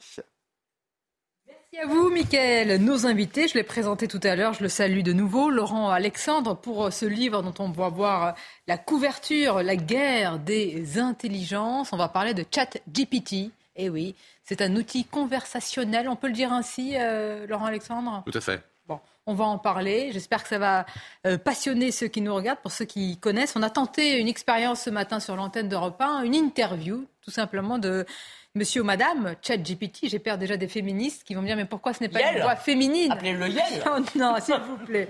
Bon, on va en parler. Je voudrais euh, dire quelques mots autour, non pas seulement de ce qui s'est passé de l'accident de Pierre Palmade, mais des interrogations sur notre société, notre rapport notre rapport, si je puis dire, en tous les cas, aux personnes qui sont euh, addictes, qui sont sous l'emprise de ces drogues et de la cocaïne. Un point sur euh, ce qui s'est passé sur l'enquête avec Régine Delfour, qui est à Melun. Bonjour à vous. Euh, Régine, on va vous retrouver dans, quelques instants. Je le disais, ça nous interroge et ça vous a fait un petit peu tiquer tout à l'heure, ça vous a interpellé, Elisabeth Lévy. Est-ce qu'il y a une responsabilité est-ce qu'il y a une responsabilité, non pas collective, il ne s'agit pas de passer devant un tribunal, mais de se dire oui, on savait, on sait que cette personne est dépendante, qu'elle n'arrive pas à s'en sortir, qu'elle peut être un jour justement dangereuse pour les autres avec une voiture, avec euh, autre chose? Écoutez, d'abord, la responsabilité, c'est la personne, euh, on l'a dit et redit, si vous voulez, c'est euh, quand vous prenez une voiture dans un, état alcoolisé, drogué, etc., c'est vous qui êtes en faute. Euh, je veux dire, même si après vous n'avez pas d'accident en réalité, parce qu'il y a tous les jours des gens qui prennent leur voiture dans ces états-là et qui n'ont pas d'accident et qui donc dont on ne parlera jamais. Voilà. Donc, je non, je trouve vous voulez, cette idée que notre société est très tolérante avec la drogue et avec la cocaïne me semble assez fausse. En fait, ah je ne vois pas qu'il y a une tolérance zéro, comme a dit le porte-parole du gouvernement Olivier Véran. Non, mais c'est très. D'abord, c'est une question très compliquée. lundi, sur ce plateau, le docteur Lovenstein mm. a dit une chose qui me semble très importante, c'est qu'aucune société n'a jamais fonctionné n'a jamais existé sans puissance, sans euh, euh, produits psychotropes, sans produits qui adoucissent en quelque sorte le contact avec la réalité, que ce soit l'alcool, la drogue, le hashish, que vous voulez. Donc, non mais ça, pourquoi je dis ça C'est parce que les yaka faucons ne marchent pas, les bidons. Ça. De plus en plus consommés par les Français, longtemps confinés à ce que certains ont appelé la jet set et au showbiz. La cocaïne aujourd'hui s'est basalisée, normalisée. Elle avait la réputation d'une tolérance culturelle? Eh ben, c'est la question que je vais vous poser. moi, je ne la vois pas, mais je peux me tromper. Régine Delfouré est avec nous. Avec vous, Régine, on va avoir des informations, des éléments sur euh, ces deux personnes qui sont euh, en garde à vue, cet homme et cette femme qui est sa logeuse depuis ce matin. Qu'en est-il? Oui, Sonia, eh bien, euh, vous l'avez dit, un homme et une femme ont été interpellés euh, ce matin. Alors, c'était euh, dans les Hauts-de-Seine, à Clichy-la-Garenne. L'homme est soupçonné donc d'être l'un des passagers du véhicule que conduisait Pierre Palmade vendredi. On a très peu d'informations sur cet homme. On sait qu'il a 33 ans, qu'il est marocain, qu'il est inconnu des services de police. Alors, ces deux personnes ont été placées en garde à vue. L'homme est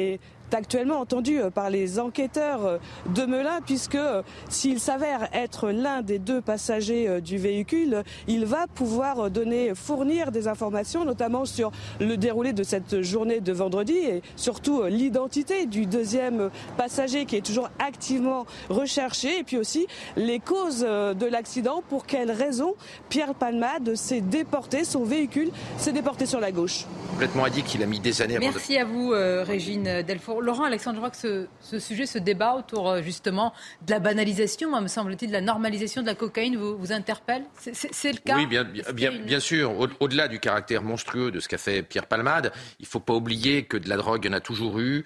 Il y avait énormément d'héroïnomanes dans les années 70 euh, en France, comme aux États-Unis. Ça s'est plutôt un petit peu, un petit peu assagi. Et la, consommation de cocaïne a toujours été importante.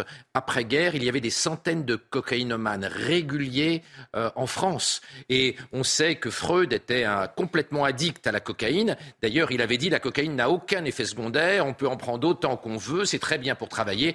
Et quand Freud s'est rendu compte qu'il s'était trompé et qu'il était complètement addict, il a eu énormément de mal à arrêter la cocaïne. Donc c'est un vieux problème. Et effectivement, comme le disait Elisabeth, aucune société n'a jamais éradiqué la, drogue. Mais est-ce qu'on a la volonté vraiment la volonté de le faire? Je vous donne un exemple. Sur les campagnes de lutte contre euh, l'insécurité routière, c'est souvent, d'ailleurs je crois que c'est 90% des cas, c'est l'alcool. L'alcool qu'il faut au volant, qui est dangereux, etc. Vous avez peu, très peu de campagnes sur les drogues. Je crois que le dépistage du cannabis, c'est assez récent, en fait. De campagne, pour expliquer aux plus jeunes. Pourquoi Est-ce qu'il y a un tabou à le dire? Pourquoi? Mais parce que alors qu'il tue autant? Mais, on le savait peut-être moins. Mais non, mais je parle d'aujourd'hui, on le sait. Moi, je pense qu'il y a une forme de tabou autour de ces drogues et même sur le cannabis. Enfin, c'est quelque chose qui est complètement banalisé. À la limite, moi j'ai des élèves, des adolescents qui me disent prendre, prendre une fois du cannabis, ça fait partie de la vie. C'est aller vers l'âge adulte. Mais ce n'est pas possible de dire des choses pareilles. La drogue est un danger, la cocaïne comme le cannabis. Et surtout, il n'y a pas assez de prévention dans euh, le milieu homosexuel. Parce que là, il est question du chemsex, c'est-à-dire le fait qu'il y ait des gens qui prennent des drogues euh, euh, lors de parties fines à plusieurs, et c'est le même cas également pour le développement de la pratique barbaque, c'est-à-dire des relations sexuelles sans préservatif. Et ça a tendance à se banaliser dans un certain milieu, et on ne fait pas assez de prévention parce qu'il y a des jeunes garçons de 19, 20, 21 ans qui tombent là-dessus et qui n'ont pas forcément les informations pour s'en échapper. Donc il faut vraiment axer là-dessus. Vous croyez que si on leur dit que c'est dangereux, ça va changer la chose? Je pense que oui, il faut une prise de conscience parce que. En fait,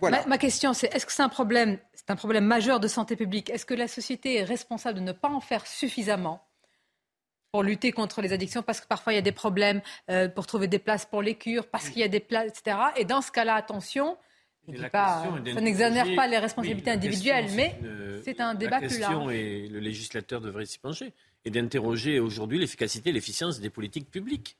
C'est-à-dire en termes de, prévention, d'après moi, nous sommes en échec, et surtout euh, en termes d'accompagnement de ces personnes. C'est-à-dire que moi, les, les, médecins que je connais un peu sur ces sujets-là me disent nous manquons cruellement de moyens euh, et de capacité de répondre à des besoins humains concernant des personnes qui sont sous dépendance. C'est en tout cas ce qu'ils me disent. Et j'ai tendance, et j'ai tendance à croire leur réalité professionnelle. Mais on a toujours un problème avec les crimes qui sont en même temps des maladies ou les délits qui sont en même temps des maladies. Tabou. On a aussi un problème, par exemple, je, dans un tout autre genre, la pédophilie est à la fois une maladie et un crime. Et on, on a vraiment du mal avec cela, c'est difficile.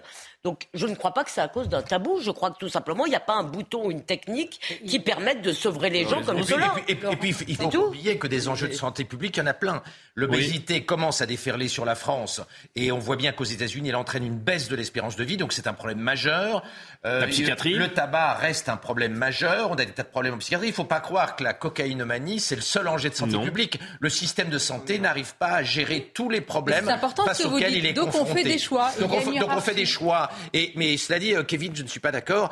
Euh, mettre sur un pied d'égalité la coke et le hashish, franchement, moi, mes enfants, je leur interdis la coke et le hash, mais je préférerais qu'ils prennent un joint qu'un rail de coke, ah, parce que le hash est quand même moins dangereux pour leur avenir que la coke. Attendez, attendez, attendez, je reprends juste. Les deux sont interdits, s'il vous plaît. C'est important de le rappeler. Et les deux ont des conséquences. J'ai dit que j'interdisais les deux.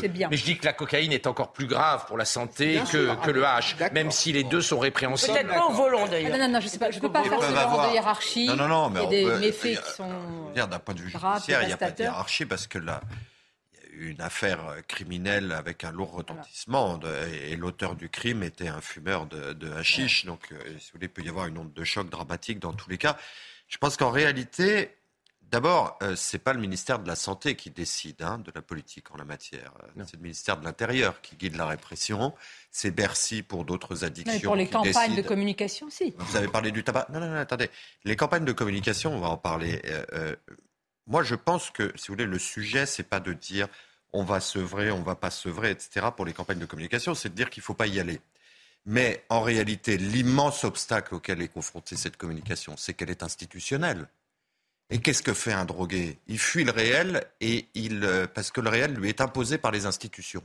Donc il n'y a rien de pire qu'un gouvernement, qu'un policier, qu'un médecin d'un service de santé publique, non, non mais que, que, l'État vienne vous dire ce que vous devez faire. Précisément, vous rentrez euh, euh, dans une zone d'illégalité. Non mais attendez, excusez-moi. Est-ce que vous pensez vraiment qu'un môme qui a envie, qui a envie de se droguer, non, qu'on alerte sur le fait qu'aller sur ces terrains d'addictologie, alcool, drogue, etc., est dangereux pour soi. Très bien. Euh, la communication qui va au-delà, qui émane de l'État, à mon avis, est inaudible par quelqu'un qui a envie précisément de rentrer dans une zone d'illégalité. Ben, voilà. Il y a, envie de transgresser. Sonia, on essaie. Vous nous posez une question sur des campagnes. moi, je suis d'accord avec ce que vient de dire Carbon. Je ne crois pas que ce sont des campagnes gouvernementales qui vont régler le problème. Ne faites pas de campagne sur l'obésité. Ne faites pas de campagne sur le reste. Un contre-exemple, les campagnes sur la sécurité routière ont eu un effet dans notre pays. Les comportements sur la route, vu ah la sensibilisation sur le temps long concernant euh, ce qu'est conduire, euh, a eu des résultats. Parce qu'un conducteur qui prend sa voiture ne veut pas transgresser il ne recherche pas un état de il faut séparer, il faut séparer deux choses. Le toxico, qui est dangereux pour les autres, et le toxico qui se drogue chez lui. D'empêcher les gens de se droguer est très compliqué. En revanche, on peut faire ce qui vient d'être décidé en Belgique, c'est-à-dire un test systématique de la présence de drogue lorsqu'il y a un accident.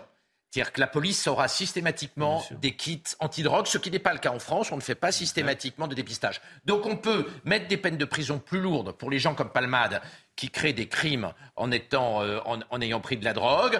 On, on, peut dépister systématiquement quand il y a un accident. Ça, ça permet d'éviter une partie du problème de la drogue, qui est le drogué qui tue les autres qui tue des enfants, qui tue des bébés, comme ça a été le cas euh, dans, dans, dans l'affaire Balmade. Donc je crois qu'on peut. Il y a quelque chose de raisonnable, c'est des peines plus lourdes, un dépistage systématique, comme on fait avec l'alcool, alors qu'on est effectivement plus laxiste en matière de sécurité routière avec la drogue qu'avec euh, l'alcool, alors même que les deux s'additionnent, puisque vous savez que cocaïne plus alcool ah multiplie le risque d'accident par fois 30. Mais vous êtes d'accord que, vous êtes d'accord que la question d'empêcher l'autodestruction, quand vous dites quelqu'un on ne sait pas faire. lui, c'est s'il n'y a pas parce qu'en en fait euh, et, c'est d'ailleurs pour ça que je ne crois pas que l'opinion juge euh, et la moindre clémence euh, pour Pierre Palmade, c'est qu'il y a une maladie de la volonté au départ.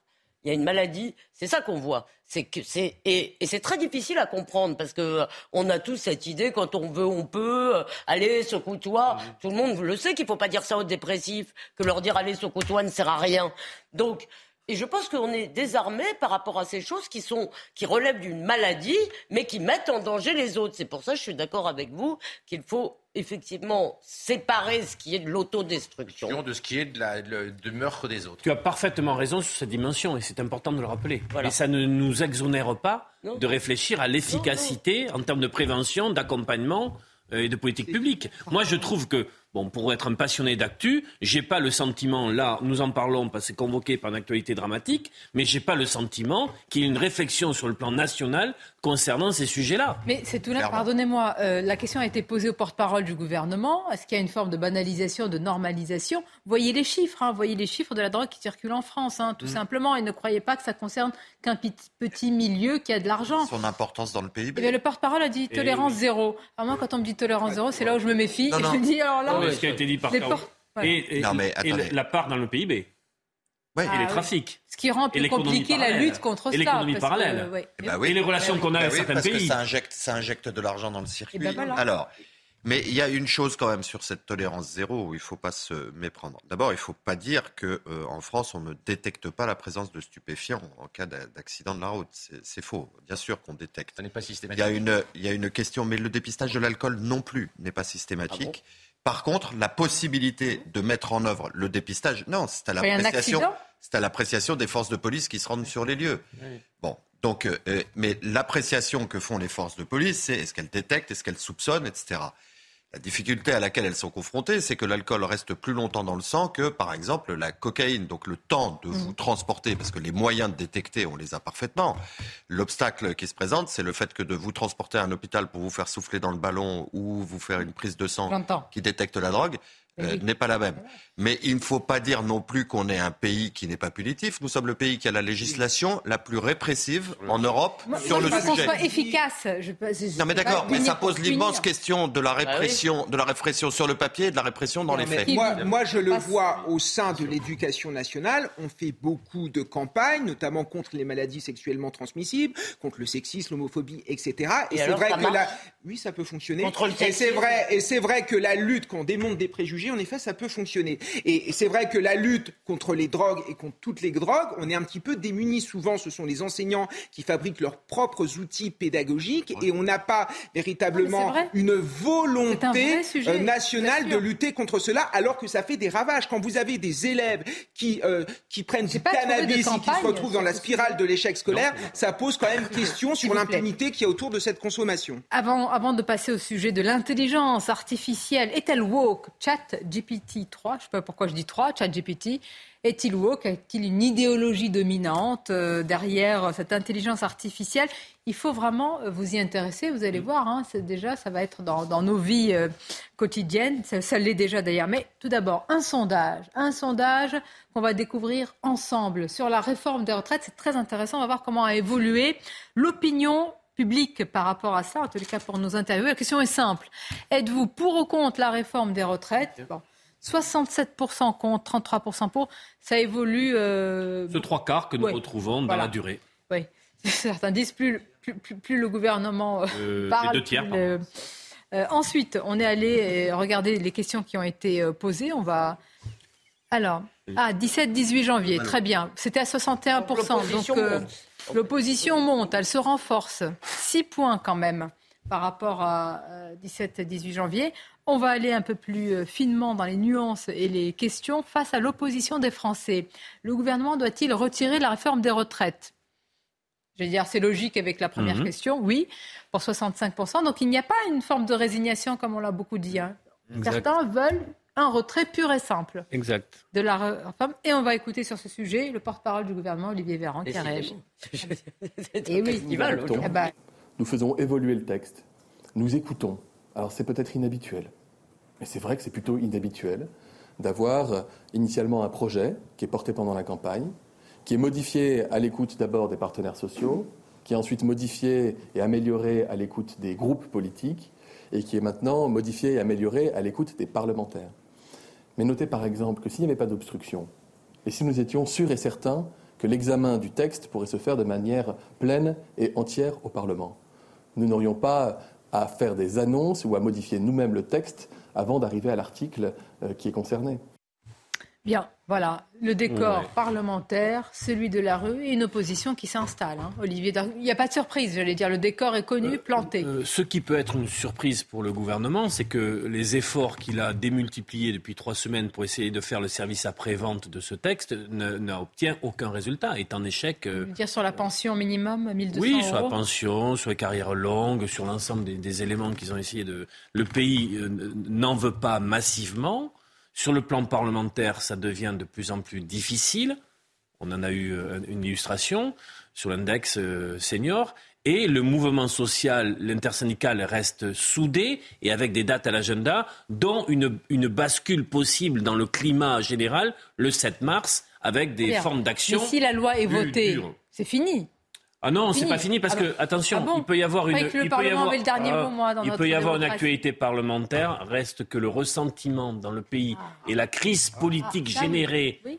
par ce qui serait un passage en force, en fait, euh, aurait des conséquences très lourdes et Vous dans êtes la durée. d'accord sur ce- Ça, cette certain. crise de la Le ressentiment, il y a beaucoup de personnes qui me disent s'ils le font passer, il y a un petit côté, c'est pas bien. Enfin, c'est votre entourage. euh, de- Non, non. euh, vous savez que quand je me promène à Pau, toutes les sensibilités politiques, chère Sonia, viennent de me bien connu. Oui, bien sûr. attendez, juste cette crise de la représentativité, vous pensez qu'elle va être aggravée par une telle réforme qui nous concerne tous et pour laquelle une majorité de Français n'est pas d'accord Bien sûr, Macron est minoritaire à l'Assemblée. Euh, euh, d'arriver à acheter quelques voix LR est compliqué, donc cette crise va, va, va, continuer. Alors les textes suivants vont être moins, moins chauds que, que le texte actuel.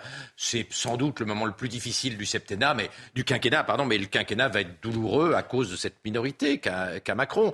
Donc c'est vrai qu'on va avoir un deuxième, un deuxième mandat à Macron qui, reste, qui risque d'être très très bizarre, très très étrange. Je ne suis pas sûr à la fin du quinquennat que Macron sera très heureux d'avoir été réélu. Oui, ça c'est ah possible. à ce point? Non mais il y a quand même une chose, moi, euh, je, moi je fais partie des gens qui sont un peu désespérés et je, je pense pour la réforme?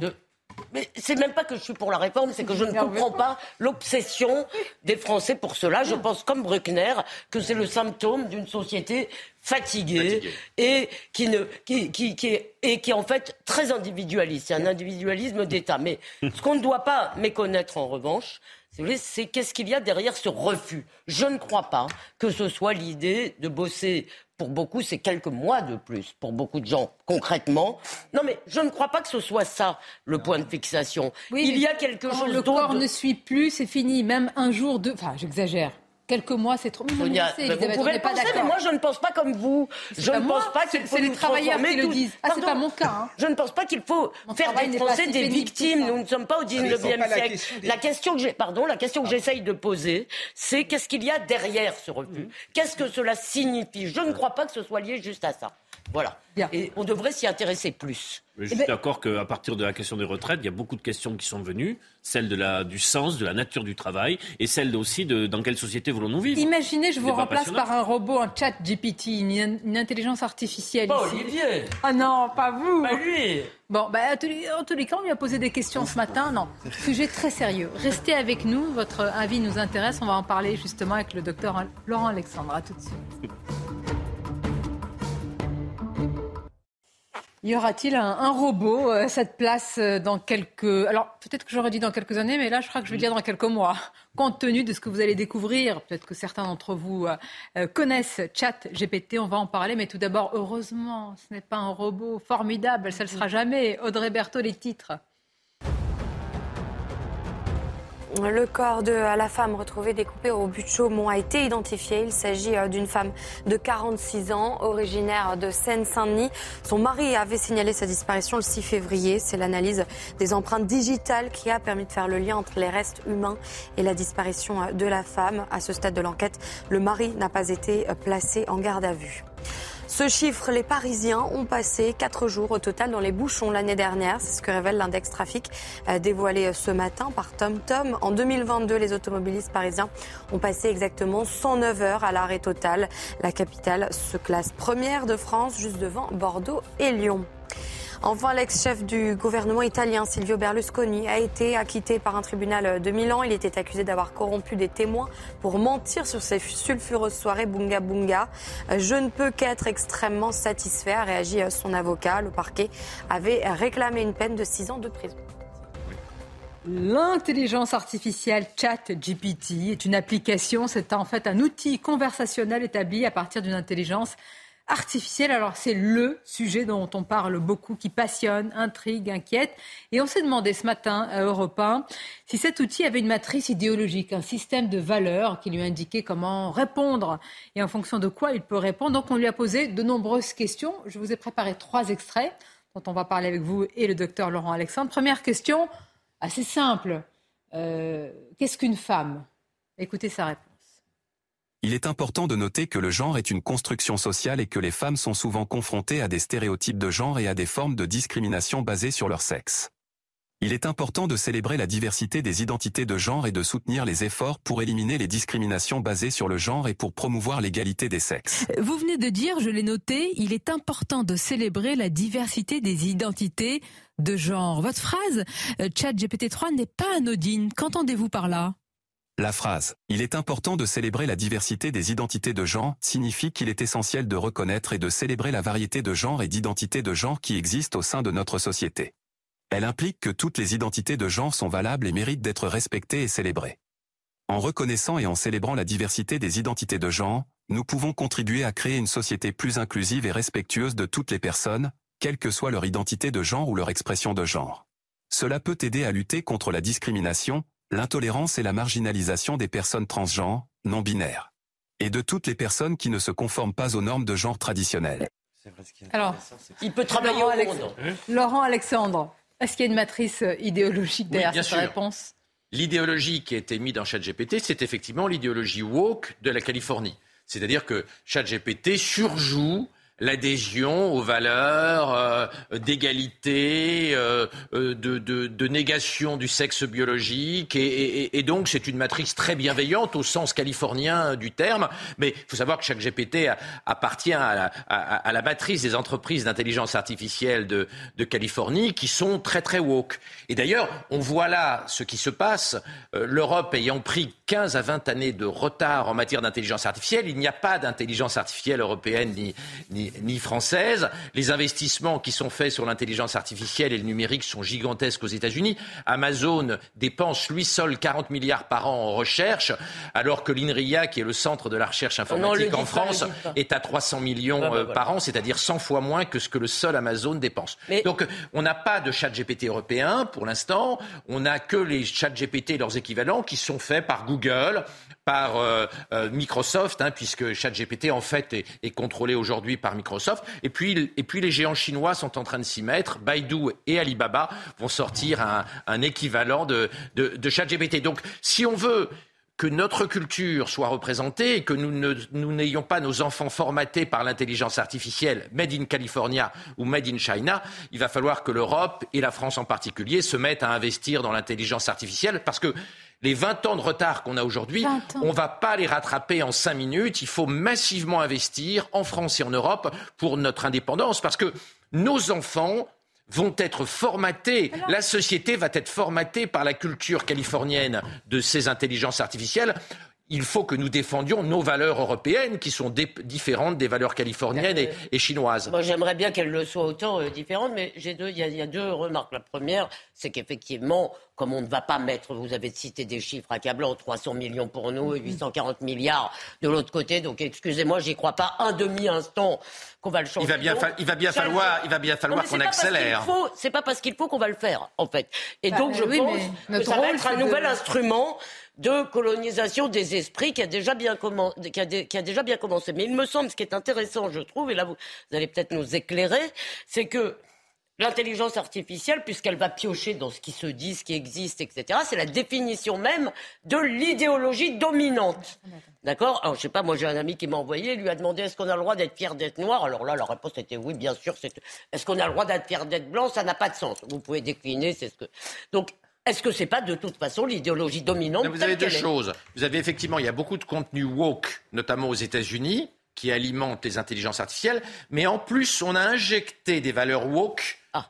dans les filtres de, de ChatGPT. Donc ChatGPT est doublement woke. Il est woke parce qu'il y a beaucoup de documents woke qui sont produits aux États-Unis. Et puis, il est, éga- il est également woke Écoutez parce qu'on lui a mis des valeurs woke. Écoutez D'ailleurs, il est Donc c'est à la fois la data et les personnes voilà, qui c'est la raison pour laquelle, quand on, Ouais, ouais. quand on pose l'expérience de pensée suivante à ChatGPT, il répond de façon différente.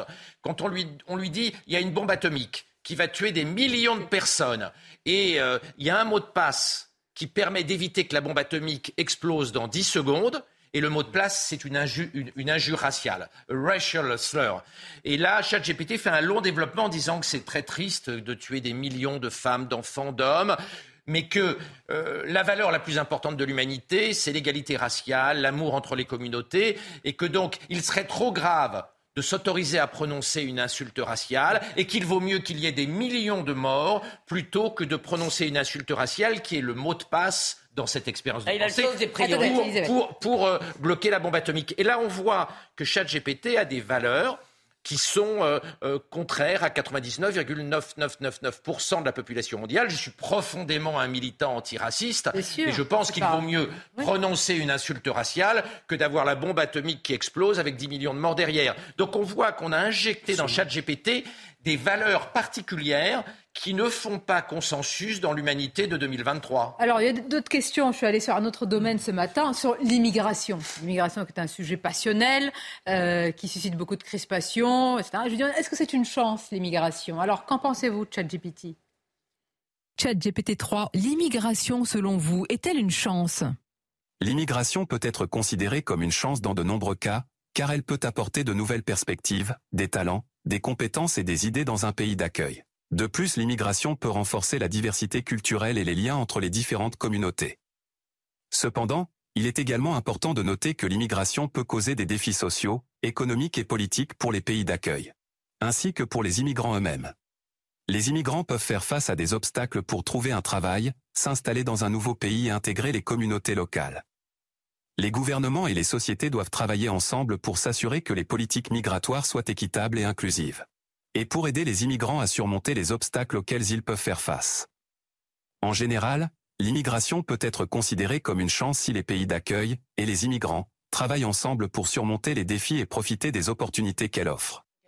Non, mais ça, c'est pour montrer qu'il est capable de plutôt réponses acceptable et équilibré comme réponse. Eh oui. Non, mais il y a des moments il, malin. Il y a- il y a des moments où il est très très woke, il y a des moments où il est le plus raisonnable. Là où il est le meilleur, c'est sur des choses techniques. Quand vous lui demandez décris-moi toutes les utilisations du tungstène dans les centrales nucléaires françaises, il fait un exposé magnifique qui montre toutes les pièces où il y a du tungstène, pourquoi on a choisi le tungstène plutôt qu'un autre matériau, quels sont les inconvénients des autres matériaux pour chaque pièce? C'est remarquable. Il est, il est meilleur sur euh, la technique euh, qu'il est euh, que, que- que sur des éléments plus, plus philosophiques. Et c'est là-dessus qu'il est très impressionnant. Quand on lui pose des questions d'astrophysique, euh, il est vraiment complètement bluffant. Il ne faut pas oublier qu'il travaille à toute vitesse dans toutes les langues. hein. Donc, et il est très rapide, hein, puisque euh, ChatGPT, récemment, on m'a demandé un, un article sur ChatGPT. J'ai demandé à ChatGPT de me l'écrire. Et en 17 secondes, ChatGPT m'a fait un article tout à fait raisonnable. En 17 secondes. C'est plus rapide que, que le temps qu'il me faut pour Et alors, ce écrire qui un article. m'intéresse, c'est à partir de cet article qu'il fait sur euh, ChatGPT. Vous, vous relisez, vous vous dites. Non, je l'ai pas relu. Je l'ai laissé. J'ai pas changé une virgule. L'article pouvait passer sans changer une virgule. Vous l'avez publié. Ah, donc vous il, l'avez et- il a été publié et il a, les, gens ont trouvé, les gens ont trouvé que le style était un peu différent de mon style. Mais j'avais marqué en bas, cet article a été produit Ah. par ChatGPT en, en, Mais ça se en- tient. en 17 secondes. Là où ChatGPT m'a le plus bluffé, c'est quand je lui ai demandé comment une intelligence artificielle pourrait s'y prendre pour contrôler l'humanité et, et prendre le contrôle de la Terre. Et ChatGPT m'a fait une analyse en cinq points de ce que l'intelligence artificielle devrait faire pour museler l'humanité qui était absolument remarquable. Le contrôle des réseaux de communication. Aussi et- notamment d'Internet. Et le déroulé de la stratégie... Le déroulé de la stratégie était absolument extraordinaire. Et c'est là où on voit que ChatGPT, qui est en réalité n'est pas intelligent, il ne comprend pas ce qu'il raconte, est remarquable dans ce qu'il se produit. Oui. ChatGPT est ce qu'on appelle une intelligence artificielle faible. Qui n'aura jamais le bon de- sens. Elle n'a pas de conscience Ah, artificielle. Elle ne sait pas qu'elle existe. Mais pourtant, Attendez, elle docteur, commence à Laurent produire ils n'en auront jamais. Ils n'en auront jamais parce que, Alors, paraît-il, Elon Musk travaille. Alors, le fondateur de ChatGPT, c'est Sam Altman, qui a fondé la société qui a créé ChatGPT avec Elon Musk. Et Sam Altman a tweeté il n'y a pas longtemps avec Musk que c'était un pas vers l'intelligence artificielle forte, c'est-à-dire dotée de conscience artificielle, ayant ses propres buts, des buts qui seraient différents de l'humanité. oh Et Sam Altman. Sam Altman, le créateur de ChatGPT, a tweeté Le chemin vers l'intelligence artificielle que nous prenons va être euh, un peu angoissant, scary, mais ça va être formidable. C'est une aventure humaine qui, qui commence, malgré les craintes que nous pouvons avoir. Non, non, Donc il faut je- savoir que les fondateurs de ChatGPT veulent aller vers l'intelligence artificielle forte, c'est-à-dire dépassant l'humanité dans les capacités conceptuelles et intellectuelles. C'est pour ça que le sujet de la formation professionnelle et le sujet de l'école est formidable et- et très important parce qu'il va bien falloir que nous formions nos enfants à être complémentaires de ChatGPT et non pas de voir leurs emplois détruits par ChatGPT. Là, il y a, il y a un enjeu. Il- Il faut faire venir Pape Ndiaye pour qu'il nous explique quelle est la stratégie de l'éducation nationale Tant qu'ils viennent ici, on a un peu de temps. de Ouais. l'éducation Ouais. nationale face à, la, à la ChatGPT révolution euh, qu'est ChatGPT. C'est pas une aventure humaine, c'est une aventure extra-humaine. Moi, ça, me- moi, ça me fait peur. hein. Est-ce qu'il peut, est-ce que, selon vous, il peut se moquer? Que- Je lui ai demandé, est-ce que vous pouvez vous moquer de personnalités? Alors j'ai dit politique, j'ai choisi deux, trois personnes au hasard. Sa réponse.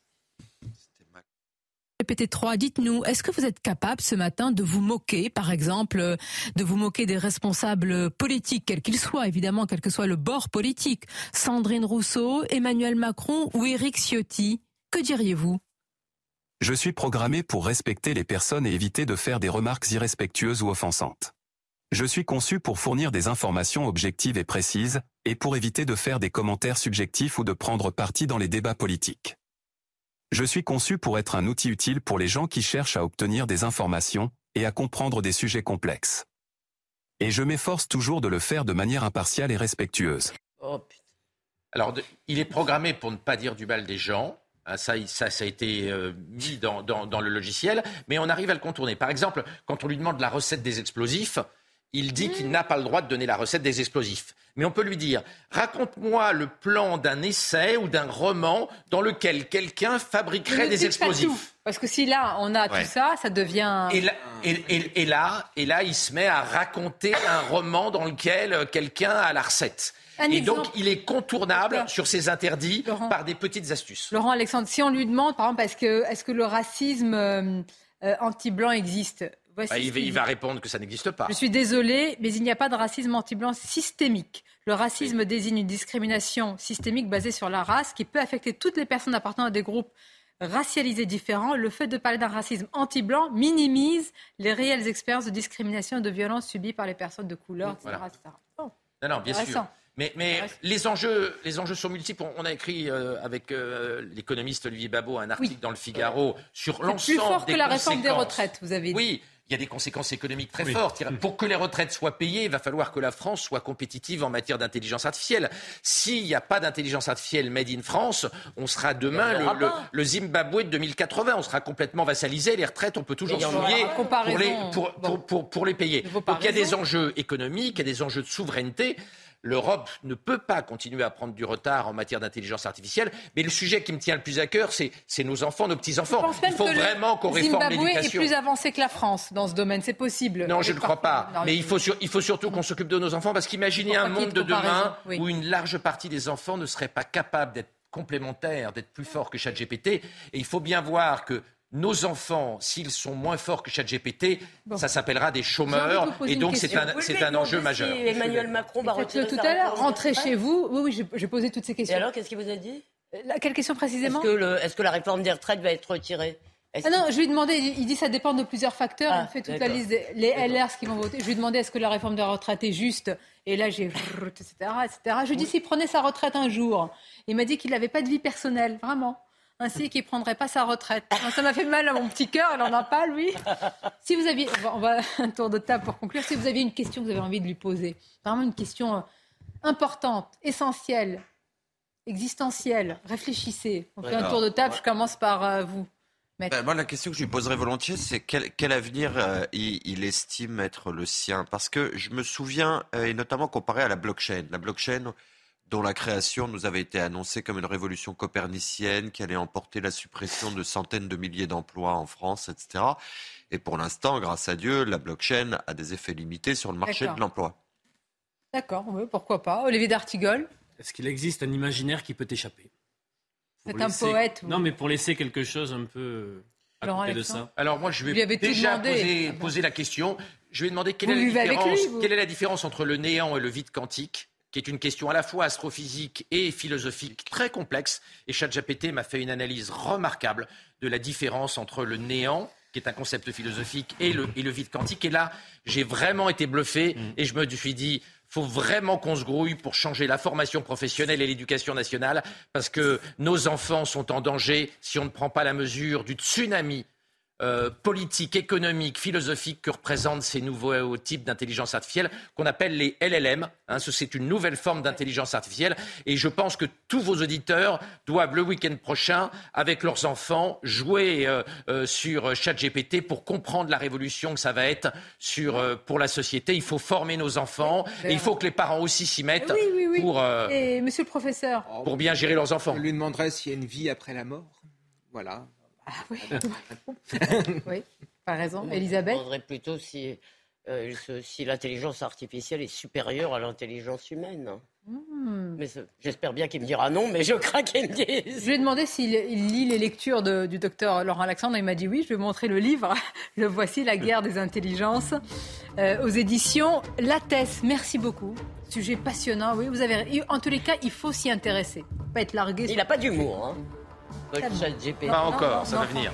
Oui, Oh c'est bien ça qui m'inquiète. Les histoires Je drôles. ce m'imagine entourée de étaient- chat Les histoires drôles étaient pénibles ce matin. Oui. Pardon, hein, je vous ai pas fait rire à la radio. Allez. Non, mais c'est pas vous. Bah oui, mais écoutez, on fait ce qu'on peut. Merci, c'était un plaisir. C'est plus drôle de vous avoir, je vous avoue. Merci encore et à demain avec grand plaisir.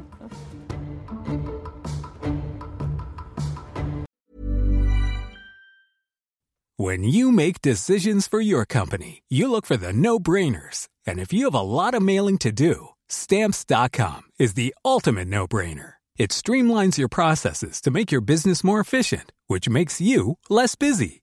Mail checks, invoices, legal documents, and everything you need to keep your business running with stamps.com. Seamlessly connect with every major marketplace and shopping cart. Schedule package pickups and see your cheapest and fastest shipping options from different carriers with rates up to 89% off USPS and UPS rates. And with the stamps.com mobile app, you can take care of mailing and shipping wherever you are. Make the same no-brainer decision as over 1 million other businesses with stamps.com. Sign up with code program for a 4-week trial plus free postage and a free digital scale. No long-term commitments or contracts. That's stamps.com. Code program.